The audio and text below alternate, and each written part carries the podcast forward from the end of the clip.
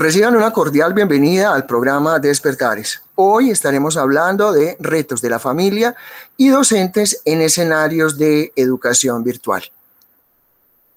Saludamos a todos los oyentes que en este momento llegan a la sintonía de nuestro espacio a través de Radio Bolivariana Medellín 1110 kHz de la amplitud modulada o que se conectan a través de www.radiobolivarianavirtual.com o quienes nos escuchan a través de las plataformas Anchor o Spotify.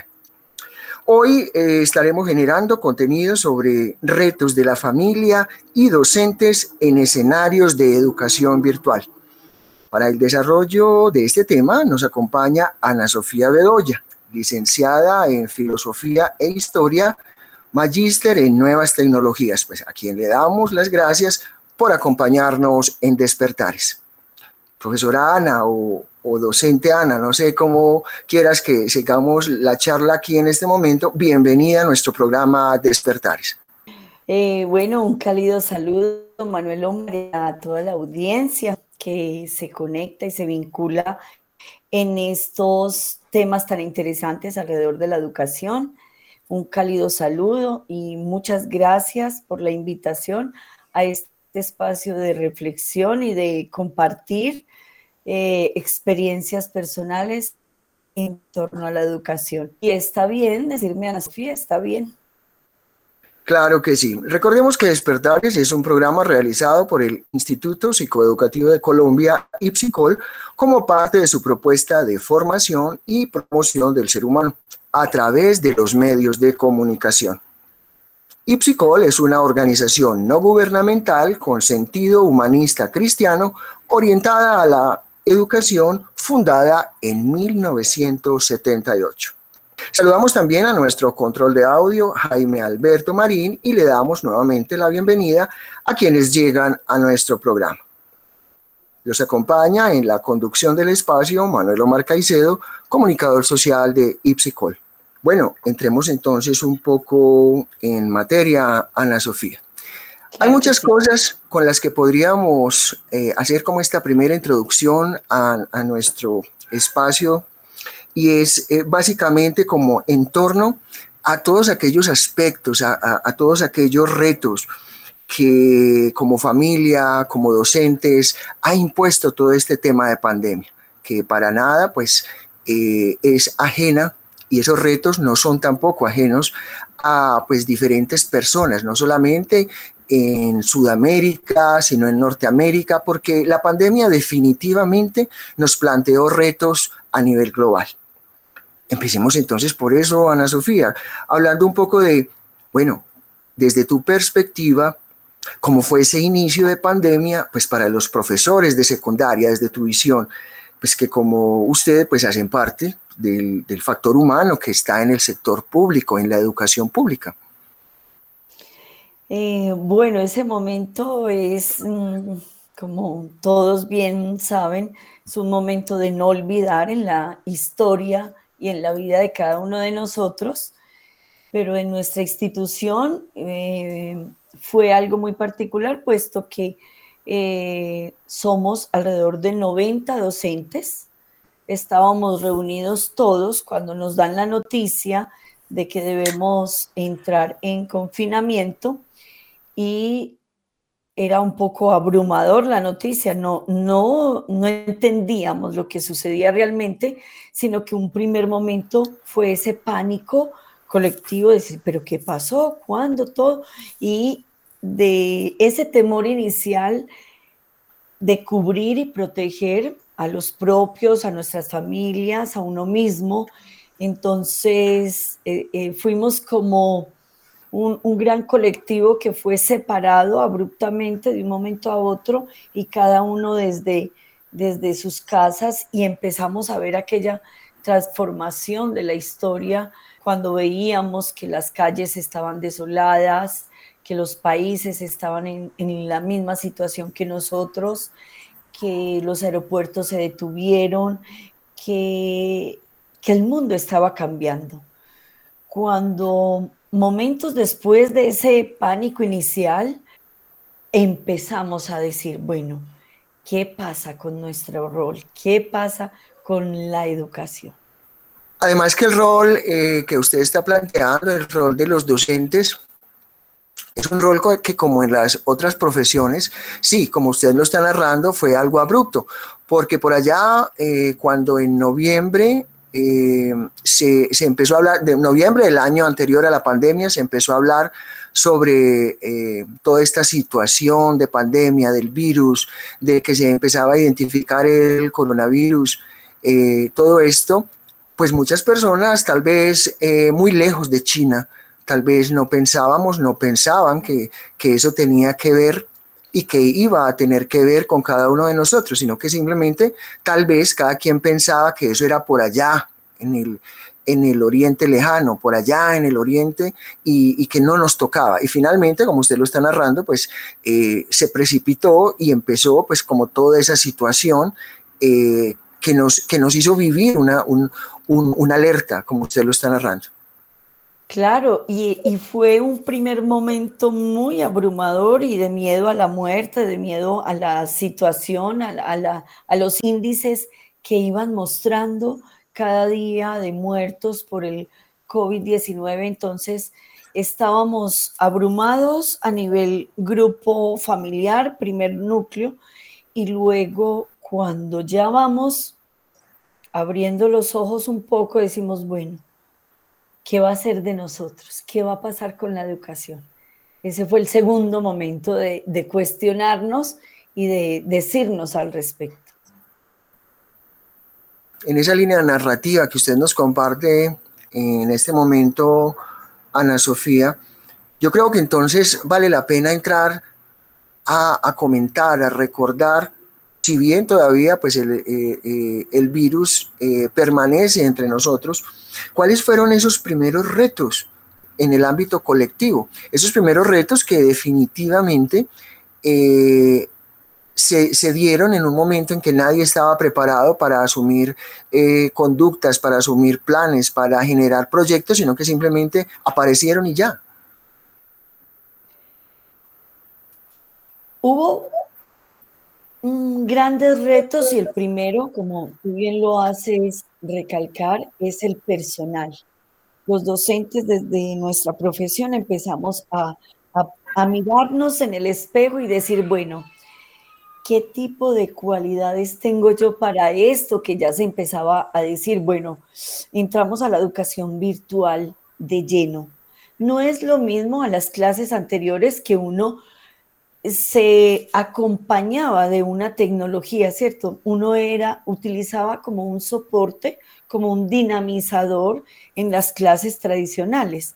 Ya la decisión era efectivamente unas clases 100% virtuales. Entonces, primer reto fue el personal, donde era una autoevaluación, qué destrezas tengo yo, qué habilidades tengo yo frente a esta tecnología y en ese primer reto, nuestra población docente entró en crisis.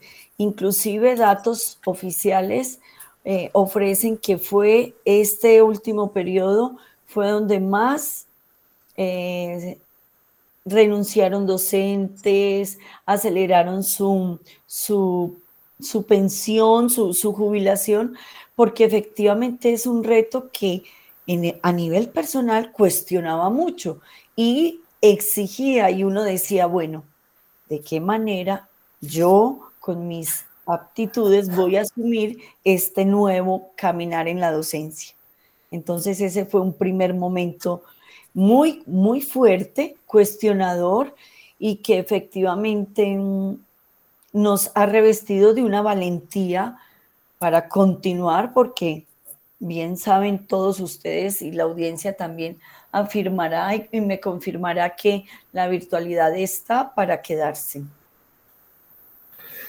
Sí, en esa línea em, la escuchamos, profesora, y, yo concuerdo con usted en algo, y es que en un primer momento, pues en las clases estamos hablando en un ambiente de secundaria, en un ambiente de bachillerato, eh, estaban los profesores, las profesoras que iban a dar sus clases sobre informática y sobre todos estos temas relacionados eh, con tecnología, con sistemas, en donde habían unas virtualidades, pero eh, en su momento, aunque se aplicaban y aunque tenían sus fortalezas, no estaban enfrentadas preparando una situación que venía eh, con el tema de pandemia y que definitivamente pues fue una diferencia bastante grande de pasar de unas clases de informática, como lo dije anteriormente, a eh, que ya todo el personal docente debería de estar eh, implementando unas, unas habilidades, como lo dijo usted, unas destrezas, y para eso no, no, no había todavía la capacitación y sobre todo, ni siquiera la disposición mental de, de, sumarse a ese barco. Imagina, ahora, Manuel Omar, el reto, lo que tú dices es, es correcto. Y mira, nosotros cuando mm, avanzamos en esa en ese confinamiento y que cada uno estaba enfrentando sus propios retos, Luego viene un segundo reto que también fue una ola fuerte para todos los docentes y era los retos a nivel de escuela.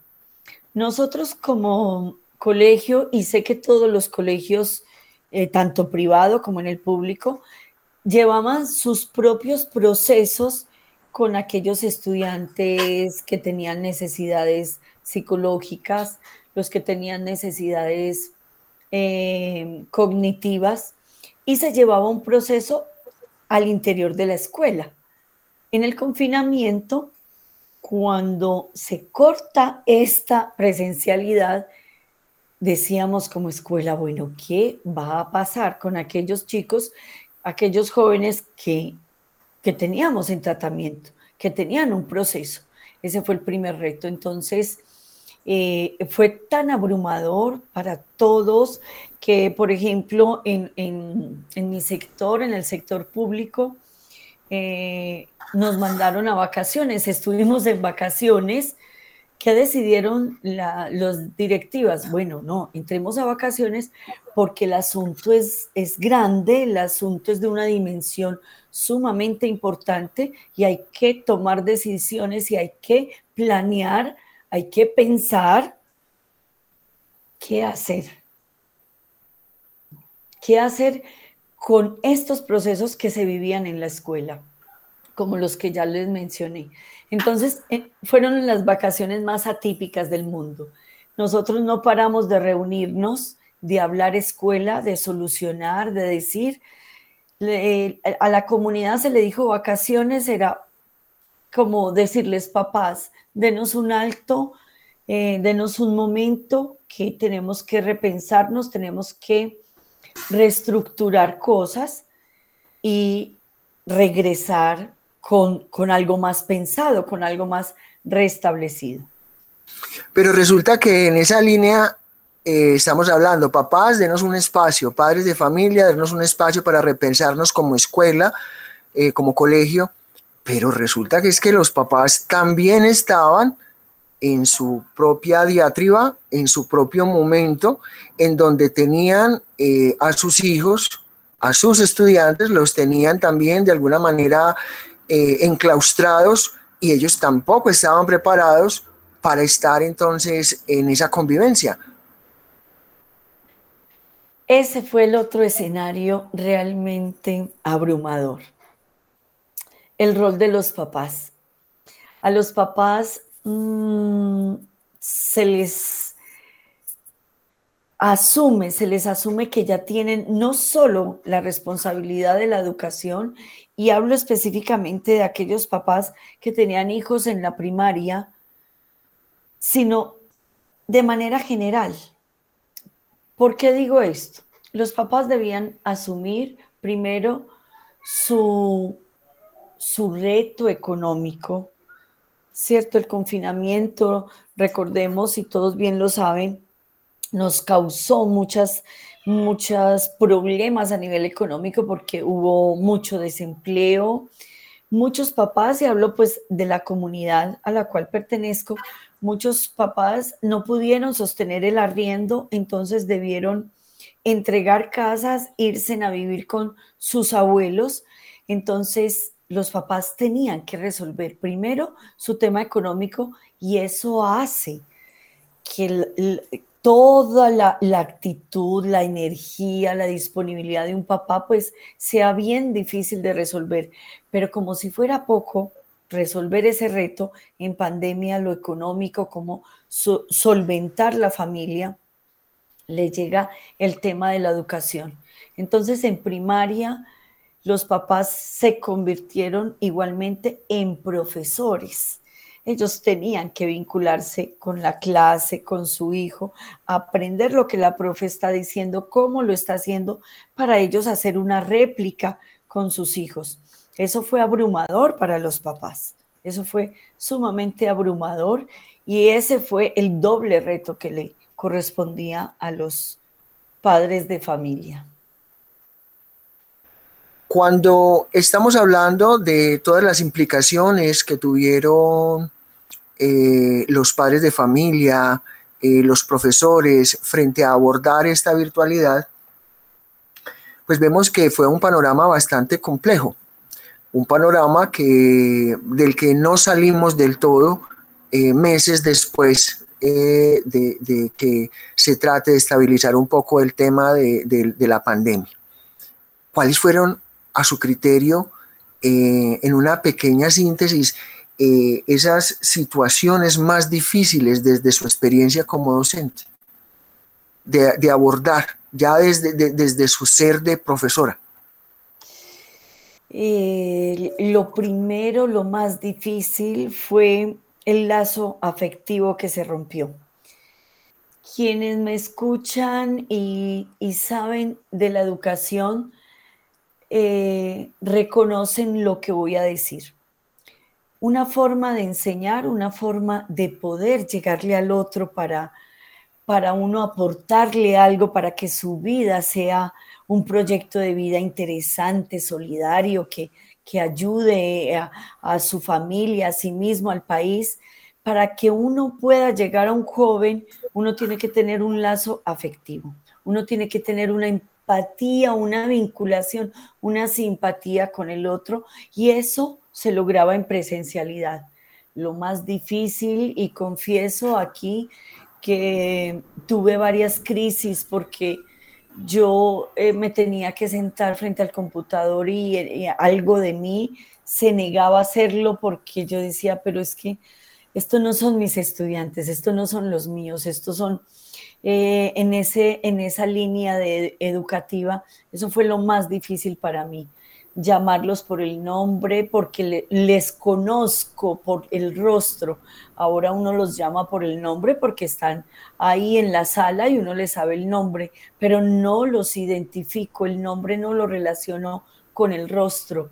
Mientras que en el salón a veces eh, se cambiaban dinámicas. Yo llegaba con una clase programada, pensada, planeada, y si había una situación que conllevaba a dar un giro un poco de la clase, eso se hacía inmediatamente, porque uno llegaba y uno decía, ah, bueno, bueno, a ver, ¿qué pasa, muchachos? ¿Qué pasa? ¿Qué pasa aquí? Porque uno lo sentía, lo veía y se transformaba la clase y igual avanzábamos. Eso no se da en la virtualidad, eso no se da. Aquí las clases igual se planean, se programan, se piensan, se proyectan, pero yo no sé el otro cómo está, no, lo, no le veo su rostro, no le siento y de esa manera no le voy entregando lo que en educación se necesita tanto, esa humanidad. Eso ha sido para mí lo más duro. Podríamos hablar entonces, profesora Ana, que eh, este tiempo de virtualidad tal vez nos llevó a algún grado de despersonalización desde la asistencia a la educación virtual. Ese sería tal vez otro reto a superar, esa despersonalización que, usted, que usted comenta. Claro que sí, totalmente. Ese es el otro reto. Y es un reto abrumador. ¿Sabe por qué, Manuel Omar? Porque la virtualidad no se va, ya no se va a ir. La virtualidad queda habitando en el campo educativo por mucho rato. Tanto como esto, mira, eh, los formularios de matrícula para el colegio para el año entrante, para el año entrante, eh, cuando un joven, una familia se acerca al colegio y digan, bueno, lo va a matricular, se le va a preguntar, ya en el formulario cambió y se pregunta, ¿usted quiere la educación virtual o presencial? Y ya se le da esa opción. Lo público estamos siempre recogiendo y, tratando de abarcar a, todo, a todos los estudiantes. Esa es una esencia y una consigna. Y ya cuando una familia decide, no, yo tengo dificultades de mandarlo porque estoy en otro lugar, porque eh, tengo dificultades económicas, no tengo cómo mandarlo, el colegio le dice, tranquila mamá, tranquilo papá, que efectivamente aquí le podemos ofrecer una educación virtual. Entonces esa despersonalización es uno de los grandes retos que de manera colectiva, no solo los docentes, de manera colectiva debemos ir, ir resolviendo poco a poco. En este momento queremos saludar a todas las personas que sintonizan nuestro espacio, que recién se conectan a nuestro espacio. Eh, contándoles que estamos en el programa Despertares, un programa realizado por el Instituto Psicoeducativo de Colombia, IPSICOL, como parte de su propuesta de formación y promoción del ser humano. Hoy estamos hablando sobre los retos de la familia y docentes en escenarios de educación virtual, lo que ha significado la virtualidad y que de alguna manera eh, estemos eh, sujetos a esa, entre comillas, camisa de fuerza que la pandemia nos va dejando en medio de, lo que es la educación virtual y los retos pues que ella también propone. Y estamos hablando con la educadora Ana Sofía Bedoya. Continuamos un poco, Ana, en la línea que venimos, hablando eh, de lo que ha sido eh, lo más difícil de esa experiencia pero como dice por el argot, popular, si por un lado llueve, por el otro no escampa. De alguna manera, los padres de familia, pues entonces, ahorita usted lo empezó a esbozar. Tuvieron que empezar a, a asumir la presencia constante de sus hijos y sus hijos la presencia constante de sus padres en todos los ámbitos. Hablemos un poco de eso de esa, de esa, de esa forma en que cambió el papel de los padres eh, de familia en toda esta coyuntura, en todo este eh, sumarse a este barco de la educación virtual y tener eh, a, los, a los hijos y a las hijas pues ya las 24 horas en el hogar, en la casa. Vea, Manuel Omar, de ese tema yo creo que saldría también otras horas de larga conversación. De manera de manera eh, sintética puedo contar que el cambio del rol de los padres de familia fue gigantesco, fue gigantesco. Primero porque especialmente los padres al vincularse con la escuela porque la tenían que escuchar, porque veían a sus hijos conectados, porque se escuchaban las clases completas y que un grosso de papás tuvieron que ser profesores de sus hijos, como son los de primaria, que efectivamente no era simplemente dejarlos que se conectaran, sino que había que conectarse con ellos. El padre de familia empieza un poco a retomar la mirada hacia el docente y a descubrir, no, el, descubrimiento estaba en qué medida en que se decía, sí, un profesor es muy valioso, un profesor uh, eh, lo hace bien, qué, qué bueno esta profesión. Pero a partir de la pandemia ya lo dice con mayúsculas sostenidas, ya lo dice a viva voz diciendo, uff, verdaderamente la labor de un docente es titánica, es titánica. Y han sucedido muchas situaciones, como por ejemplo, eh, hubo gran deserción en los menores, en los eh, eh, niños de primaria, porque los papás no podían realizar ese acompañamiento. Entonces en el colegio, em, recuerdo una anécdota muy particular en el colegio, deben llenar un formulario y en una de las preguntas, motivo del retiro del estudiante, y una mamá colocó, dice, hasta que no abran las puertas del colegio, mi niña no vuelve a estudiar, porque yo no soy profesora. Ese fue el motivo.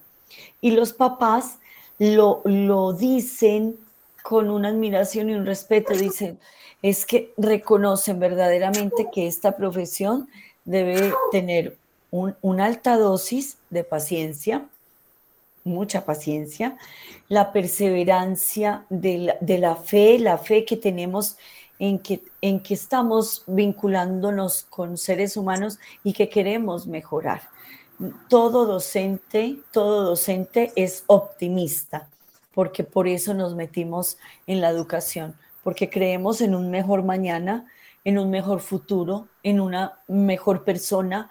Siempre, siempre estamos deseando lo mejor, pero eso como no es fácil, los papás se dieron cuenta que ese día a día, que de esa clase a clase, ese momento a momento, era un asunto serio, era una cosa diferente. Entonces el rol del papá cambia, no solo en el acompañamiento con su hijo, sino en el acompañamiento con la escuela, como, como institución, como academia, como centro que permite que ayuda y facilita la transformación de su hijo.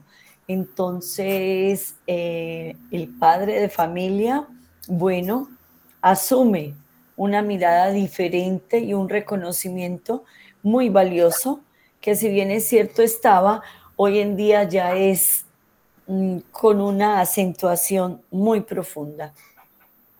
Jugando un poco de abogado del diablo, eh, es verdad em, que pues desde la experiencia de que los padres de familia hayan podido eh, percibir el esfuerzo de todos ustedes docentes eh, frente a la educación de sus hijos, pues claro, se, se han valorado muchas cosas. Pero resulta que eh, en algunos ámbitos pues seguimos con la tarea de que muchas familias y en especial muchos papás, mamás, se vinculen más con el tema de los, de los, de los hijos, de los niños, de las niñas que asisten a sus clases. Eh, de esto creo que también entonces podríamos dar una palabra, porque si bien hay algunos que se han comprometido mucho más con el tema educativo de los hijos a propósito de, la, de lo experiencial que nos deja la pandemia, y eso se, y tal vez esa época en donde estábamos en cuarentenas, también hay una realidad y es que simplemente en, en, algunos ámbitos eh, la cuarentena solamente empieza a ser historia y los chicos necesitan eh, realmente que siga habiendo un acompañamiento. Claro que sí, claro que sí. Estamos ensayando educación, estamos estrenándonos en educación y, este nuevo formato y nueva esencia apenas comienza. Eh, y debemos cambiar cosas que han pasado hasta el momento, con toda, con toda la razón. Tú dices que, que, efectivamente hay un lado del cual eh, no hemos pasado la prueba, no se ha pasado. ¿En qué momentos, por ejemplo?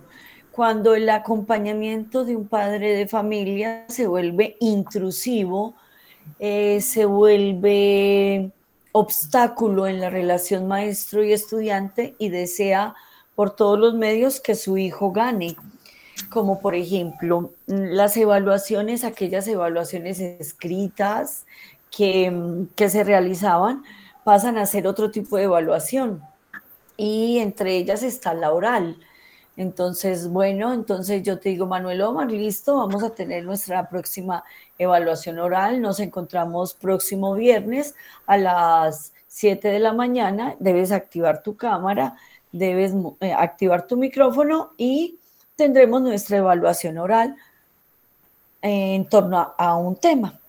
Listo. Y ha sucedido que, que uno escucha a la mamá ayudándole, respondiéndole, pues esto afecta a muchos campos, esto afecta a muchos campos.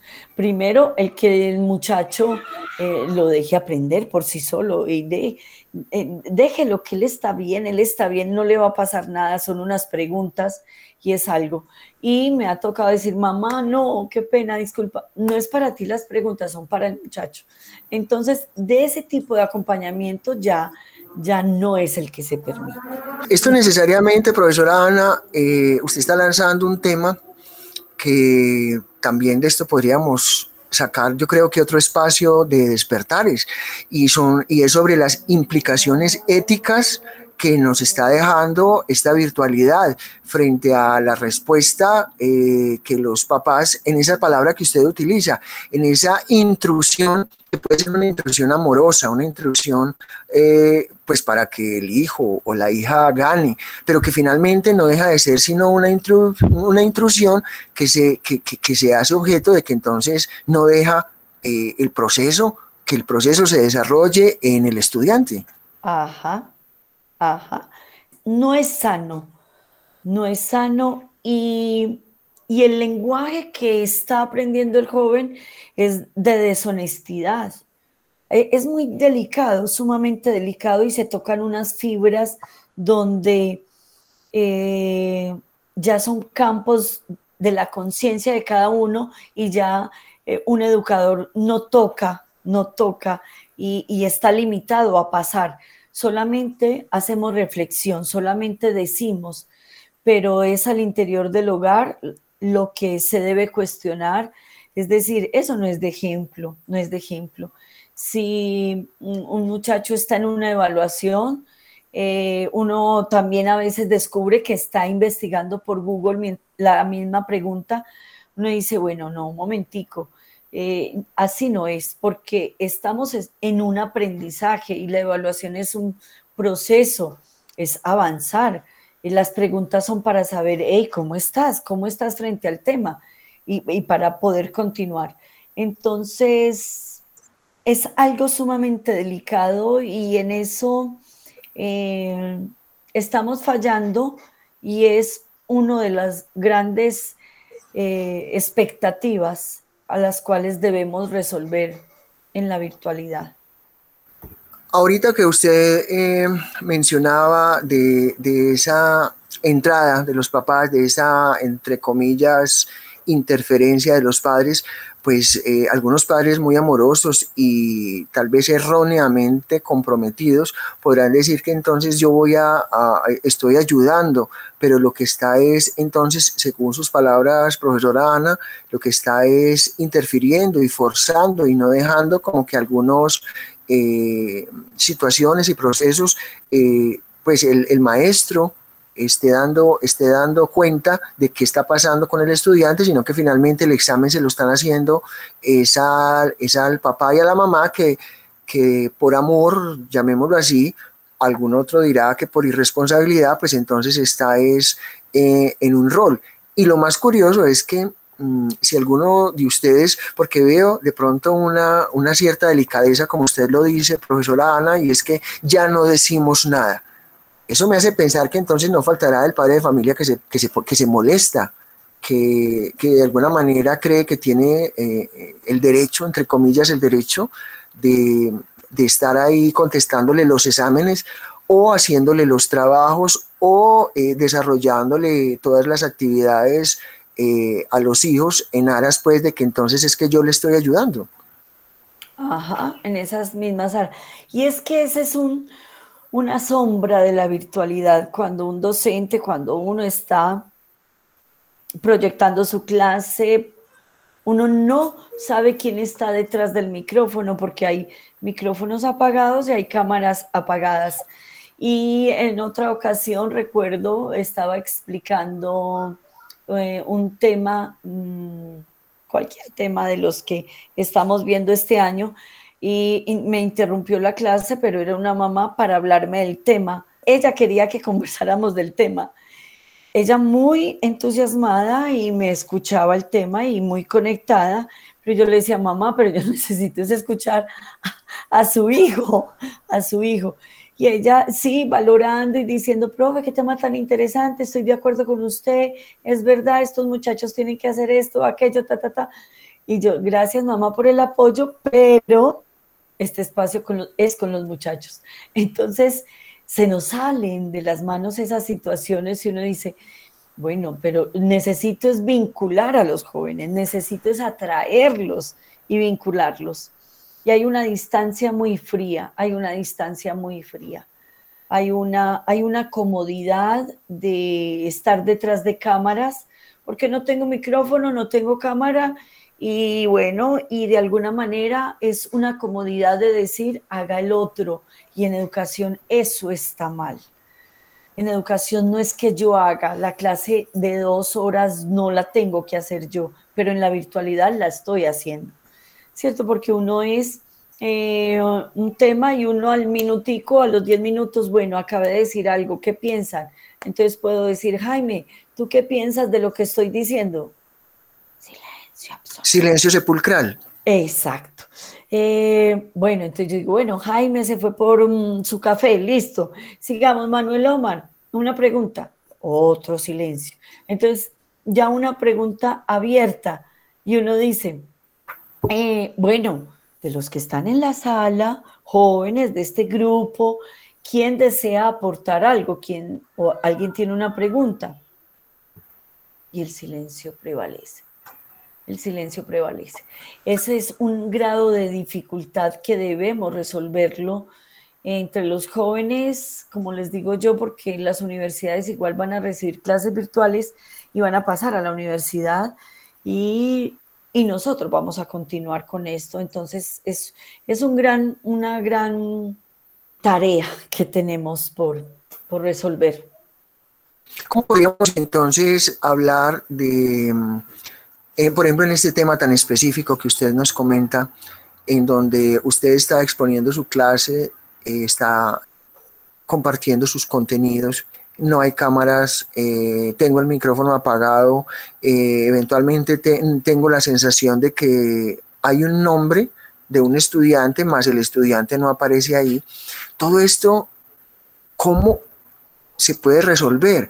¿Cómo, eh, sabiendo que usted expresó hace un instante de que la virtualidad no se va a ir, entonces, cuáles son como esas vías, de esas salidas que existen para que entonces casi que no sean eh, ustedes como docentes quienes están eh, hablando en, en la punta de la montaña en el desierto y solamente algunos pocos están beneficiando de ese conocimiento porque los otros simplemente eh, perfectamente podrían estar eh, viendo televisión o, viendo, o, viendo o haciendo algún otro tipo de actividad. Manuel Omar, lamento decirte que no tengo la respuesta. Yo pienso que es una respuesta o es una pregunta tan profunda que en esas estamos. Yo lo que tengo son ideas como eh, algunos tips que podemos ir cambiando porque realmente yo misma no, no tengo, no tengo la respuesta. Eh, inclusive esa respuesta tiene que ser dada por la audiencia, los padres de familia que nos escuchan, los jóvenes que nos escuchan, eh, por todos los profesionales de la educación, psicólogos, los psiquiatras, eh, por todos debemos estar aportando respuestas a esa gran pregunta. Yo por lo pronto podría decir que el gran, el gran desafío para la familia en este momento es fortalecer en valores a sus propios hijos, porque la ética tiene más vigencia que nunca, que nunca. La ética ha sido eh, el alma del ser humano y de la cual me abre caminos en la vida. Y la ética se tiene que fortalecer. Los principios, enseñar los principios porque la honestidad es muy importante. Eh, yo confieso, yo me he enojado fuertemente con grupos enteros porque nadie habla y después ellos les da como un cargo de conciencia y empiezan a escribir. Como eso es otra cosa, el WhatsApp se convirtió en una línea de comunicación y empiezan a escribir todos, profe, tuve problemas de comunicación, profe. Entonces yo les decía, pónganle lógica, muchachos, todos tienen el mismo problema. Se les dañó el micrófono y no tienen internet. Eso no puede, eso, eso pasa, eso, eso pasa todo lo mismo en el mismo, no, eso no pasa. Es, es una excusa colectiva, pero para el no querer hacer. Entonces uno dice, bueno, si los papás me escuchan la clase, si saben que están ahí, que me escuchan diciendo, hey, mucha, te estoy llamando, por favor, esto es importante, participemos. Son los papás los que tienen que entrar ahí a fortalecer esa formación en valores, esa formación, porque es más que necesaria en estos momentos. Eh, son los padres los que deben de fortalecer según lo que usted nos menciona, pero yo también le, yo, yo también le agregaría algo que usted me mencionó extra micrófono y es el papel de los manuales de convivencia, que definitivamente de parte de, de las instituciones educativas, pues también tienen que entrar en una transformación, una transformación que hable ya de otros escenarios ahorita usted lo mencionaba, usted va a estar, el, hijo suyo, por decir algo, cuando algún padre va a matricular, va a estar en virtualidad o va a estar presencial. Pero entonces eso nos estaría arrojando a tener entonces un manual de convivencia lo suficientemente eh, gordo, por decirlo de alguna manera, para que dé respuesta y sea un instrumento de eso, de convivencia en donde se recuperen una cantidad de cosas, ya no solamente desde el ámbito del aula, del aula de clase presencial, sino también desde, desde esta virtualidad de los hogares, en tanto, en tanto se siga pues eh, viviendo la virtualidad educativa. Tocas un tema que a mí personalmente me ha causado mucha inquietud y es eso, efectivamente los manuales de convivencia que tanto hemos construido en, todos los colegios año tras año, fortaleciendo esos gobiernos escolares, fortaleciendo esos liderazgos, fortaleciendo un respeto por la norma, porque la escuela es ese ejercicio, es ese taller, porque afuera vamos a encontrar normas, es así de sencillo. Entonces, ¿qué hacer con eso? Pero de repente los manuales de convivencia quedaron en esos anaqueles, pero muertos, totalmente muertos. Estamos en una construcción nueva, estamos en una construcción nueva. Yo eh, en el colegio al comienzo del año eh, se exige que cuando eh, enciendan la cámara, pues se les vea el uniforme. Ahora sencillamente estamos tratando de que por lo menos enciendan la cámara. Entonces, no hay normas aún establecidas para la educación virtual que deben estar plasmadas en ese manual de convivencia. Ese es otro desafío de la educación. ¿Qué hacer con estas situaciones? Porque cuando un padre de familia nos dice, no, profe, mi hijo no estuvo en clase porque teníamos problemas de internet. Yo soy del vecindario de mi colegio, yo vivo en el vecindario y sé por experiencia que a mí se me cae el internet un minuto, dos y vuelve y sube. Y yo continúo la clase. Entonces yo le digo a una mamá, mamá, pero sí, el internet estaba intermitente, pero regresó. Ah, no, profesora, no, no regresó y por eso no estuve en clase. Frente a eso, esa es la línea tan delgada de la ética que yo no tengo nada más que objetar y no tengo nada más que decir, porque lo dice un padre de familia, ya es su conciencia, ya es su postura, y no tenemos un manual que regule estas alternativas. Estas situaciones no hay un manual. Estamos volviendo a construir en páginas blancas la historia de la educación nueva nueva. Esto, este es el nuevo comienzo y en los manuales debe estar registrado eso. Y eso estamos apenas en pañales, como, se, como dice la frase popular. Estamos en el programa Despertares, hoy hablando sobre retos de la familia y docentes en los escenarios de educación virtual con la educadora Ana Sofía Bedoya.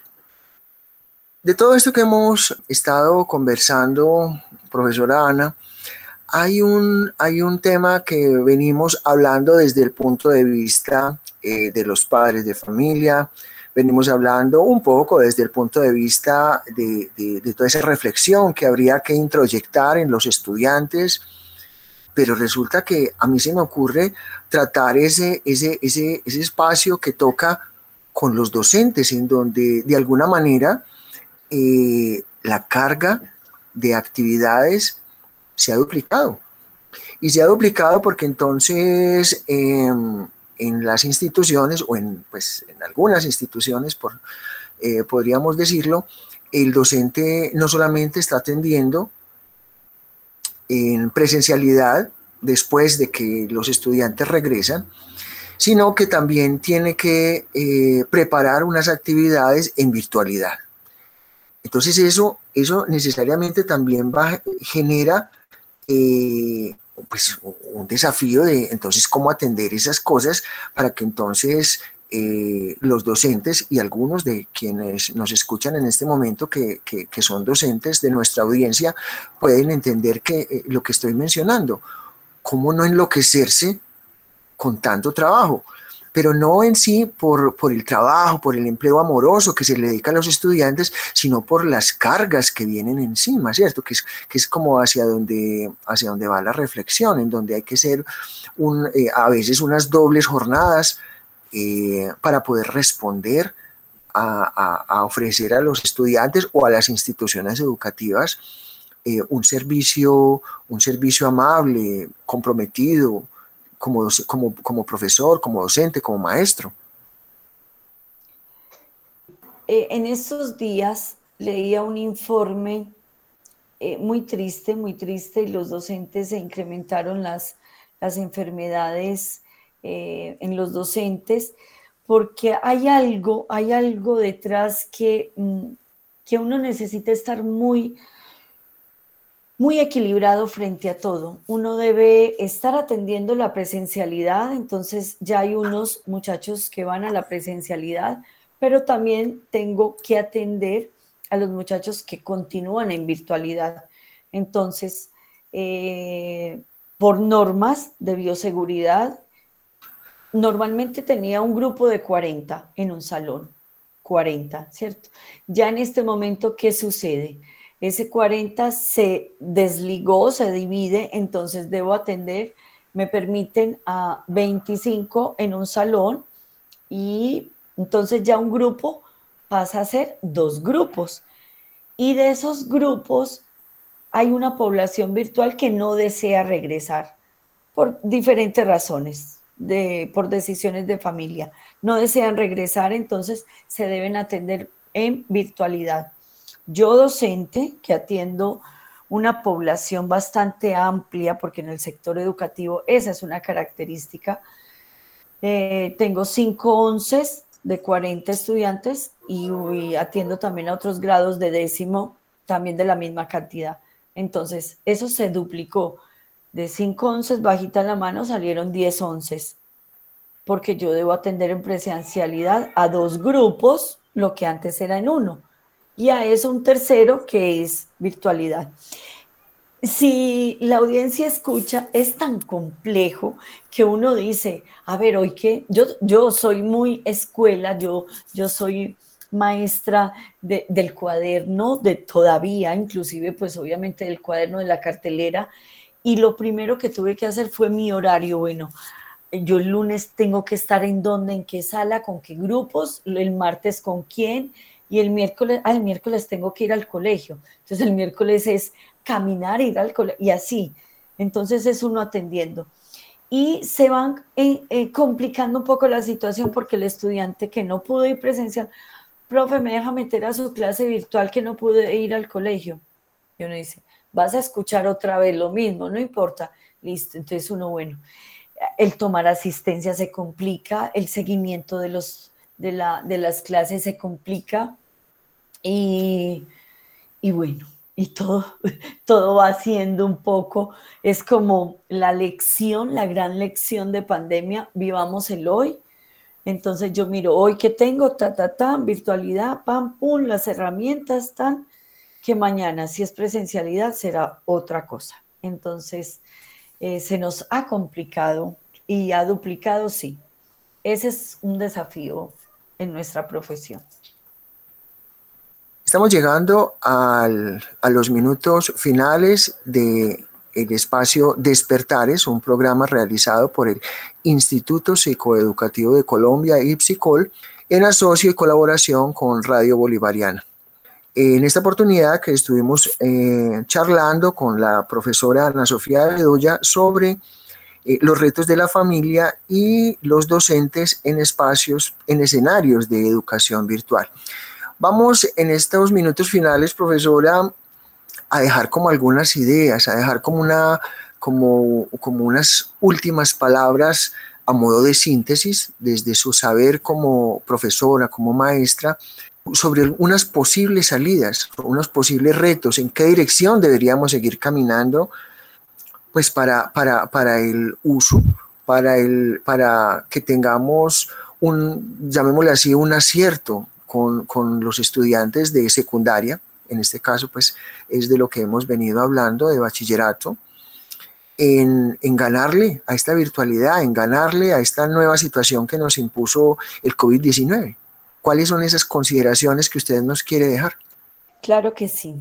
Pues ya de alguna manera he dado unas pinceladas de lo que eh, considero yo debemos todos, todos eh, ponernos ponernos en este, en, en función de la educación. El, el, primer desafío en pleno para la sociedad es continuar entendiendo y aceptando que la educación es la única vía en que transformamos nuestro país, nuestra sociedad, en que salimos de, de los errores que hayamos cometido. El desafío grande es esa para la sociedad, valorar esta educación que aporta tanto y es tan necesaria para todo aquello que necesitamos mejorar de nuestro país. Eh, a los padres de familia, con todo el cariño y con toda la esperanza, eh, la educación no es, no está bien sin ellos. Nosotros no podemos hacer nuestra labor si no contamos con los padres de familia. Eso lo deben tener muy claro. Nosotros no estamos enfrentados a ellos, nosotros estamos del mismo lado, estamos sentados en la misma banca observando a su hijo, a su hija jugar el partido. Yo no soy como educadora, hablo y en nombre de, mi profesión, nosotros no somos enemigos para nada. ¿Cuál es el desafío? Eh, para ellos comprender esto verdaderamente, ya que eh, nos han escuchado tantas clases, ya que pueden entrar a nuestras clases, porque siempre estarán invitados y serán bienvenidos. Pero recordar que estamos del mismo lado, fortalecer el otro desafío en mi invitación es fortalecer la educación en los valores, en la honestidad, en la coherencia, en hablar siempre con la verdad, en ser éticos, porque son sus hijos los que siempre van a llevar esa maleta por por el mundo. Esa maleta de valores siempre va a ser dispuesta y puesta a disposición de la vida de su hijo. No es que uno necesite la verdad por uno, la verdad siempre sea dicha es por el ser humano, por lo que aprende. Y el desafío para nosotros, para mis colegas y el mío, el mío personalmente, es, bueno, cómo conectarme realmente con el ser humano a través de la virtualidad, cómo exigir, porque antes, Manuel Omar, recordarás que cuando uno veía a la profe y que si llegaba al salón uno decía, uy, viene brava, viene con un regaño y nos va a exigir algo porque el lenguaje corporal era y es muy importante. Yo no sé exigir, no sé cómo exigirle a un joven que no le veo el rostro, que no lo escucho y no sé cómo, cómo llegarle a ellos. Ese es mi desafío personal, ese es mi reto. Bueno, eh, queremos agradecer a la educadora Ana Sofía Bedoya por acompañarnos en el desarrollo del tema de, de hoy sobre los retos de la familia y los docentes en escenarios de educación virtual. Ana, muchas gracias por acompañarnos. A ustedes, muchas gracias por la invitación con estos temas que me apasionan, porque es mi vocación. Y muchas gracias por, por el espacio y siempre a la orden. Claro que sí. A nuestro control de audio, Jaime Alberto Marín, a Radio Bolivariana y a cada uno de ustedes, nuestros oyentes, para quien preparamos cada una de nuestras temáticas. Les acompañó Manuel Omar Caicedo, comunicador de Ipsicol.